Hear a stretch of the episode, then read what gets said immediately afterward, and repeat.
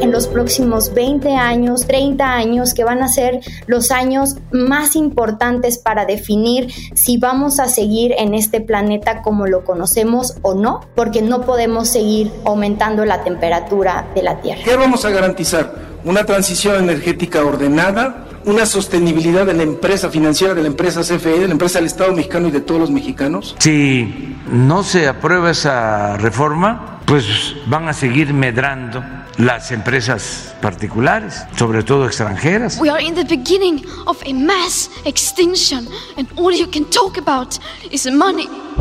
El país presenta. En un entorno en donde lo que gana es la estridencia y las ganas de callar al otro, a la otra, creo que debemos apostar por el diálogo, que debemos apostar por escuchar. Al habla By 2050, I will be 48 years old. And when I look out of the window, I will see the world you are negotiating right now. What will that Earth look like? If we were to stop emissions right now, we would leave the world with an increase of 1.1 degrees of warming, which is already causing immense damage in the form of floods, wildfires, hurricanes, biodiversity loss, forced migration, and more. La tierra no daba como daba antes y por eso fue que a mí me forzó irme para Estados Unidos. Alerta de las consecuencias negativas que tiene el cambio climático para la salud y recuerda que está previsto que cada año cause 250.000 muertes adicionales en todo el mundo entre los años 2030 y 2050. ¿Quiénes son esos 250 jóvenes que se ampararon frente a la ley de la industria eléctrica? ¿Por qué no los hemos volteado a ver como merecen? En medio de la polémica y del creciente griterío, se ha estado debatiendo, o tratado de debatir en México, el futuro del sector energético, con particular énfasis en el eléctrico. No es la primera vez que sucede esto y seguro no será la última, pero en los próximos días, este debate se va a calentar a la par de que se calientan e incendian el mundo y México. Porque mientras las temperaturas suben en todos lados, las contingencias ambientales en ciudades como México y Monterrey se suceden con frecuencia, cuando no llueve o cuando cae nieve o graniza más de lo común, cuando estamos viendo sequía, cuando estamos viendo incendios forestales, en medio de todo esto, en este país, en México, vamos a tener una discusión en la Suprema Corte de Justicia de la Nación sobre la reforma a la ley de la industria eléctrica? En la Corte se define la inconstitucionalidad o constitucionalidad de la reforma a la ley de la industria eléctrica. Y en la Cámara de Diputados se pretende votar en plena Semana Santa una muy controversial reforma constitucional en materia eléctrica. Y en el poder legislativo lo que se va a discutir es si pasa o no una reforma constitucional en el sector energético, específicamente en el sector eléctrico en nuestro país.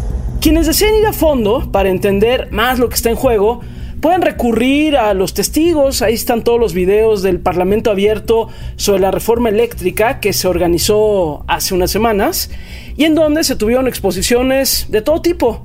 ¿Técnicas? Es una reforma del 2013, o sea, no estamos regresando a, lo, a 1960. Estamos regresando al 2013. Aunque también retóricas ideológicas. En el autoconsumo sí tenemos pequeñas CFEs privadas en las cuales se ha aprovechado la ficción de hacerme socio con una acción cuando en realidad pues soy cliente. Pero como viene sucediendo en México desde hace tiempo, al final terminan imponiéndose los gritos de un lado y del otro, las descalificaciones que acallan o invisibilizan otras voces y otras propuestas. Y por esto, en Al habla con Barkentin decidí esta semana conversar con jóvenes que se preocupan y ocupan por el futuro del planeta. Y que están haciendo algo. Creo que está un poco en nuestra naturaleza decir tenemos que hacer algo, somos nosotros el futuro y también el presente, y si nosotros no lo hacemos no lo hace nadie. Entonces, si bien nosotros estamos exigiendo a los políticos que tomen cartas en el asunto y que hagan todas estas cosas, tenemos que ser nosotros quienes estemos acá encabezando estas movidas. Yo soy Nora Cabrera y tengo 29 años. Mi generación nació con un sello distintivo que sigue marcando a las generaciones más jóvenes. Desde el primer día que pisamos el mundo sabemos que nuestro futuro está en peligro porque nos estamos consumiendo al planeta. Así se presentaba en el Parlamento Abierto y esta semana está conmigo precisamente Nora Cabrera. Yo soy Nora Cabrera. Soy abogada, especialista en temas constitucionales y litigio estratégico y pues en mis causas se encuentra precisamente el litigio en temas de cambio climático y formar parte de los movimientos de jóvenes que impulsan políticas de cambio climático, políticas para que México realice de manera eficiente y seria medidas para reducir los gases de efecto invernadero. Es fundamental hablarle a los jóvenes, a las jóvenes, porque en efecto el tema del cambio climático es evidente y tenemos todos que estar en este tema, pero no podemos hacerlo si no tomamos en cuenta el saqueo que ha habido en nuestro país. Ya nos decías, Nora, al principio de este podcast que son dos las discusiones en curso. Una en la Suprema Corte de Justicia de la Nación y otra en la Cámara de Diputados. Y te pediría si pudiéramos comenzar por la Corte. ¿Qué se estará discutiendo y por qué es importante esto que va a pasar en la Corte en los próximos días?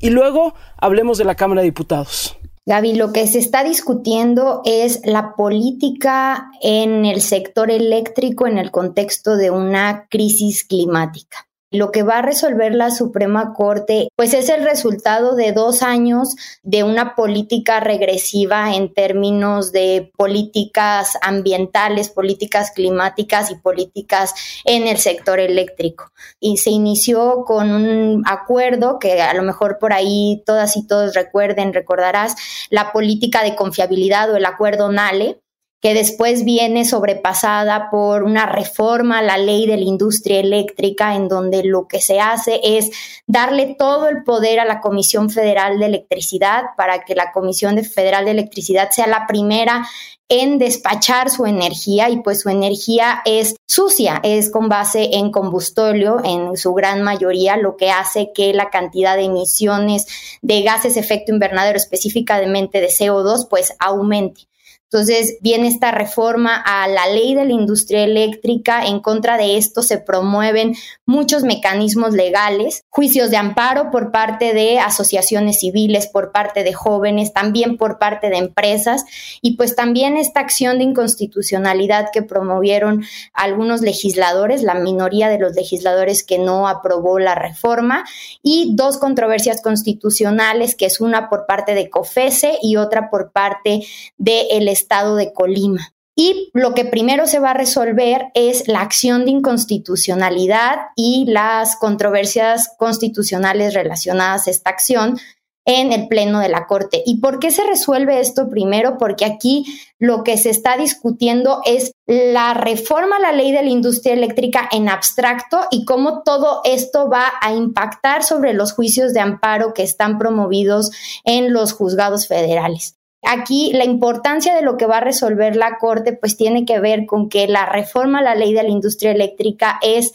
evidentemente inconstitucional, ¿no? Tan evidentemente inconstitucional que se presenta una iniciativa de reforma constitucional, que eso va pegado a tu segunda pregunta, y pues ahorita lo que se va a discutir es la reforma a la ley de la industria eléctrica. Aquí, pues la verdad es que conozco bien los argumentos de inconstitucionalidad porque desde las juventudes promovimos dos juicios de amparo históricos, precisamente por dos razonamientos que nos parecen muy importantes y que tienen que ver con temas medioambientales y de una política energética sostenible. Pero a ver, Nora, detengámonos tantito, por favor, en esto. Dices que promovieron juicios de amparo. ¿Quiénes y por qué lo hicieron? Lo que promovimos más de 250 jóvenes en lo individual y 20 organizaciones de jóvenes ambientalistas fue un amparo climático, un amparo en, lo, en donde estamos diciendo que el motivo por el cual la reforma a la ley de la industria eléctrica es inconstitucional es porque no se respetan las políticas de reducción de emisiones de gases efecto invernadero a las que está comprometido México. Entonces, lo que estamos diciendo en estos juicios de amparo es que Con esta reforma a la ley de la industria eléctrica, lo que va a pasar es que va a haber más cantidad de CO2 en la atmósfera y se está violando nuestro derecho a un medio ambiente sano y a una transición energética en el sector eléctrico que garantice nuestro derecho a que la temperatura de la Tierra pues no se siga calentando y los otros 250 jóvenes firmamos en lo individual, también exigiendo que se reconozca pues que las juventudes tenemos derecho a que se garantice nuestro futuro, a que las generaciones presentes no se pueden acabar pues los recursos que nos pertenecen a las generaciones más jóvenes y a las que vienen, ¿no? Entonces, e, esos fueron los dos juicios de amparo que promovimos y pues eso es lo que en la lucha en la que estamos ahorita y por ello pues estamos muy pendientes de lo que va a resolver la Suprema Corte en este asunto, en la acción de inconstitucionalidad y en las controversias constitucionales. Pero ¿quiénes son esos 250 jóvenes, Nora, tú incluida, por supuesto? ¿Cómo deciden organizarse? Cuéntanos un poco más. Mira, Gaby, es algo muy, muy bonito y al mismo tiempo que refleja una necesidad de tomar acciones ya. Desde hace más de dos años nos empezamos a organizar para impulsar políticas de cambio climático en México. Y cuando pasa este tema de la política de confiabilidad después de la reforma a la ley de la industria eléctrica, dijimos, tenemos que hacer muchas cosas por generar conciencia en que como estamos haciendo las cosas no la vamos a librar. Y entonces, en este movimiento que le hemos llamado Movimiento de Jóvenes por Nuestro Futuro, pues hay jóvenes de entre los 15 y los 29 años que lo que estamos impulsando, pues es que existan políticas serias de mitigación de gases efecto invernadero, pues para que haya menos afectaciones, principalmente a las personas más pobres, que son los que más van a sentir de manera inmediata los efectos del cambio climático. Y obvio, la pregunta obligada para Nora era, ¿y quién paga todo esto? ¿Quién financia los amparos, por ejemplo, de 250 jóvenes? Las demandas de amparo que comentaba que promovimos en representación de más de 250 jóvenes y 20 organizaciones juveniles ambientalistas contra la reforma a la ley de la industria eléctrica, fue un trabajo pro bono, un trabajo meramente gratuito que realizamos abogadas constitucionalistas, principalmente Ana Laura Magaloni y yo, desde la Asociación Civil Nuestro Futuro. El objetivo en esta asociación es exigir a través del litigio estratégico que se ejecuten y cumplan políticas serias en contra del cambio climático. Este tipo de exigencias están sucediendo no solo en México, sino en muchas partes del mundo, en donde jóvenes piden a sus jueces que obliguen a las autoridades a mitigar los efectos del cambio climático. Es prácticamente una obligación ética, una obligación moral. Ojalá cada vez más empecemos a ver a las marchas y a los espacios políticos en general no como algo peligroso, algo que da miedo, sino como un espacio de crecimiento personal y social, de unión y de inspiración. Bueno, y tratando de aterrizar esto que se está discutiendo desde la Suprema Corte de Justicia de la Nación, Nora, según tú y según quienes te acompañan en esta lucha, ¿cómo nos afecta a quienes vivimos en este país lo que ahí se vaya a decidir y lo que ahí se está discutiendo? Nos afecta en muchos sentidos, pero creo que hay uno que es muy importante y que es necesario contextualizar. Es en relación al concepto cambio climático. Y el cambio climático, como quizá muchas y muchos sepamos, pues significa un aumento gradual de la temperatura de la Tierra producto de las emisiones de CO2 y otros gases efecto invernadero. ¿Y de dónde salen esas emisiones? De la combustión de energías fósiles, de la gasolina, del combustóleo, del petróleo. Y cuando discutimos el sector eléctrico, precisamente lo que estamos discutiendo es de qué forma vamos a dejar de quemar esos combustóleos y vamos a transitar a generar energía con base en fuentes limpias como el sol, como el aire diseñar un sistema eléctrico sostenible con base en cada vez más energías limpias, renovables, pues es muy importante para dejar de emitir CO2 a la atmósfera. Y hay datos muy importantes en donde nos dicen que el sector eléctrico es el que emite una cuarta parte de las emisiones de CO2 que México emite, ¿no? Que emitimos como país. Y hay luego estudios que nos dicen que si se aprobara la reforma, por ejemplo, constitucional en los términos que está señalado, que es realmente la política energética que hemos tenido en los últimos dos años, vamos a aumentar hasta un 65% de la cantidad de emisiones de CO2 que emitimos como país. Entonces, primero estamos definiendo cómo lograr un sistema eléctrico que emita menos CO2 y también estamos definiendo cómo vamos a llevar a cabo una transición energética en el sector eléctrico, es decir, cómo vamos a poder migrar de generar energía con fuentes fósiles a energías renovables. Y lo importante de esto es que no solamente haya energías renovables, sino que cada vez haya más de estas energías y que además durante este proceso se respete que esa transición se ajusta, es decir, que exista un reparto de beneficios para todas las personas que están involucradas en este proceso de transición energética. Entonces, realmente lo que se está definiendo hoy por hoy es la forma en la que queremos generar y consumir energía en el presente y también en los próximos 20 años, 30 años, que van a ser los años más importantes para definir si vamos a seguir en este planeta como lo conocemos o no, porque no podemos seguir aumentando la temperatura de la Tierra. Siguiendo ese, punto o esa transición energética, se va a necesitar en el mundo 4.8 billones de dólares para completar la transición energética para el 2050. México no tiene nada de objetivos cuantitativos, entonces debemos de preocuparnos y comenzar a planear más energía renovable que pueda ayudar al país a cumplir sus objetivos sostenibles.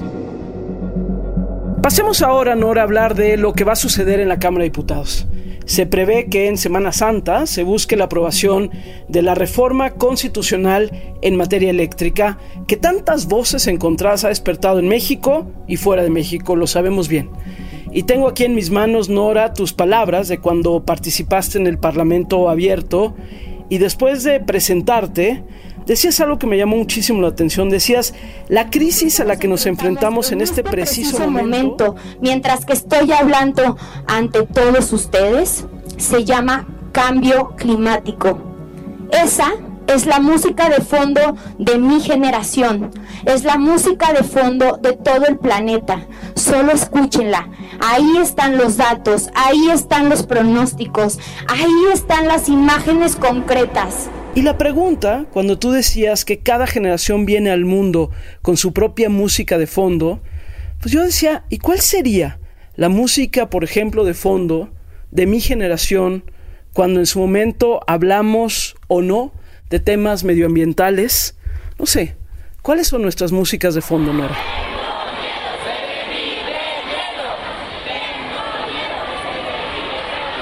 Ahorita precisamente cuando decías, Gaby, que tú pertenecías a otra generación, me acordaba de esa parte del discurso, en donde lo que yo decía es que la música de fondo es lo que nos hace pertenecer a una u otra generación y que muchos quizá de los que nos escuchan o de los que los legisladores que estaban en ese momento en el Parlamento abierto nacieron en la década de los 60 y tenían los tambores y las canciones que acompañaron las protestas del intervencionismo norteamericano y la Guerra Fría de fondo y otros quizá con el ritmo y las melodías del cambio democrático y las promesas fallidas de inclusión social asociadas a la globalidad. Y lo que nosotros decimos es que mi generación y las generaciones más jóvenes que las mías venimos con la música de fondo del cambio climático, con esa música de fondo en donde nos recuerda que si no cambiamos la manera de hacer la forma, la forma en la que consumimos y producimos, no la vamos a librar. Y eso era lo que necesitamos compartir, encender más conciencias en el sentido de tenemos que cambiar la forma en la que estamos produciendo y consumiendo energía, electricidad, en la forma en la que nos transportamos, tenemos que cambiar cuáles son nuestros discursos, nuestras pláticas y ahora sí todos ser ambientalistas, ¿no? Es un tiempo en el que todos deberíamos de ser medioambientalistas y entender que tenemos que hacer nuestra parte, pero también exigirle a los gobiernos que cumplan con la suya y que generen políticas serias de cambio climático, entre ellas pues estas políticas energéticas, eléctricas, que se comprometan a reducir la cantidad de CO2 que se producen, que emitimos. ¡Es una crisis!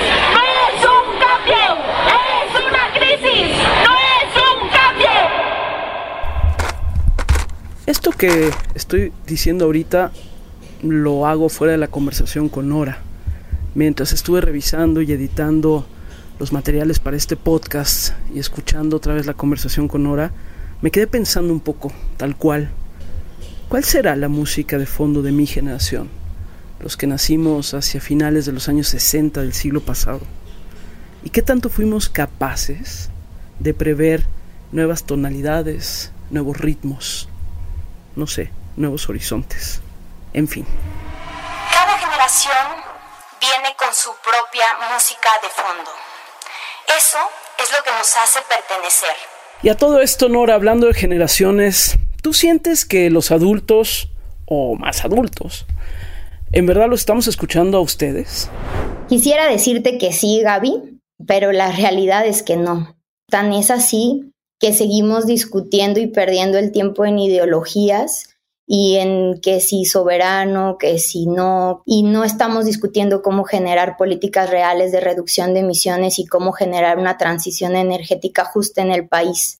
Los esfuerzos deberían de estar en buscar cómo logramos procesos incluyentes, cómo logramos involucrar a todos los sujetos de la sociedad y no estamos ahí. Simplemente se escucha como un discurso bonito, pero no se toman acciones concretas.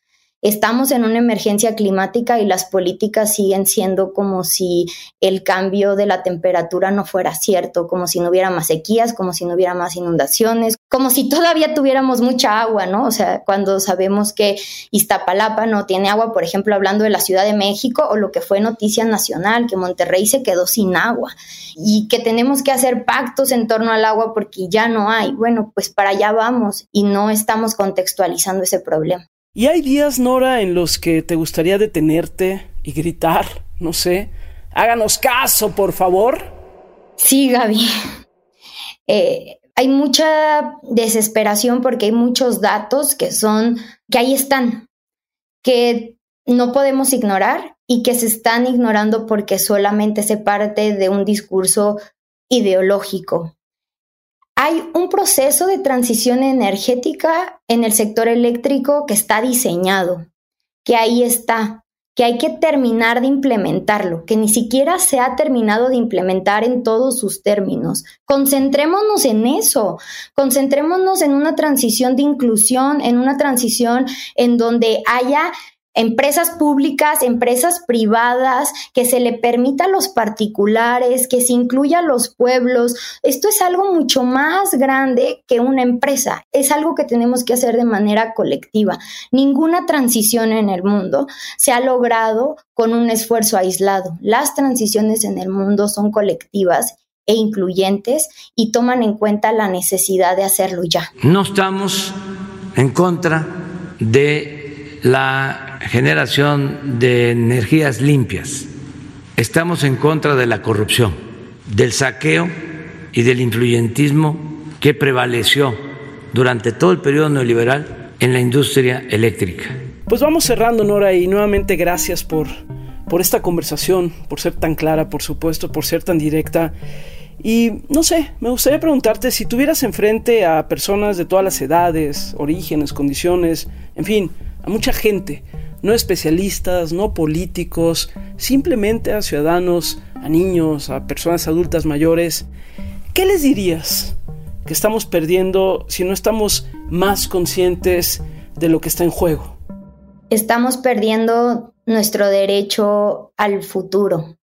Estamos perdiendo el derecho a imaginar cómo queremos un México, porque no podemos tener nada si no cuidamos primero al medio ambiente, si no cuidamos primero seguir un proceso de transición energética y si no cuidamos también algo que es muy importante. Necesitamos un México con reglas claras en términos de inversión, porque si no, va a haber problemas graves en términos económicos y eso no nos beneficia a nadie. Todo lo que alguna vez hemos logrado comenzó con alguien imaginándolo primero. Así que si no podemos imaginar una salida a la crisis climática, simplemente no puede suceder. ¡Hay que Lo digo cada semana y lo seguiré diciendo cada semana. Si logramos sustraernos de los gritos y las descalificaciones de los polos que jalan cada vez más a los extremos, vamos a encontrar muchas voces de personas como Nora que se preocupan y que se ocupan, que están haciendo cosas. Ya lo vimos en este tema, por ejemplo, de la reforma en materia eléctrica, pues hay muchos jóvenes, hombres, mujeres que están ocupados en detener la destrucción medioambiental. Son semanas de definiciones en nuestro país y para el caso en el mundo, porque el medio ambiente no conoce de fronteras. Ya veremos qué es lo que se discute en la Corte, qué es lo que se discute en la Cámara de Diputados, pero hagamos un esfuerzo por visibilizar también a esas otras voces que nos están diciendo cosas muy importantes. Gracias nuevamente Nora Cabrera por esta conversación y gracias a todos ustedes que me acompañan cada semana en Al Habla con Barkentin. Nos escuchamos el próximo martes. Adiós. Al habla con Barkentin. No te pierdas un episodio nuevo cada martes en tu plataforma de podcast favorita. El país.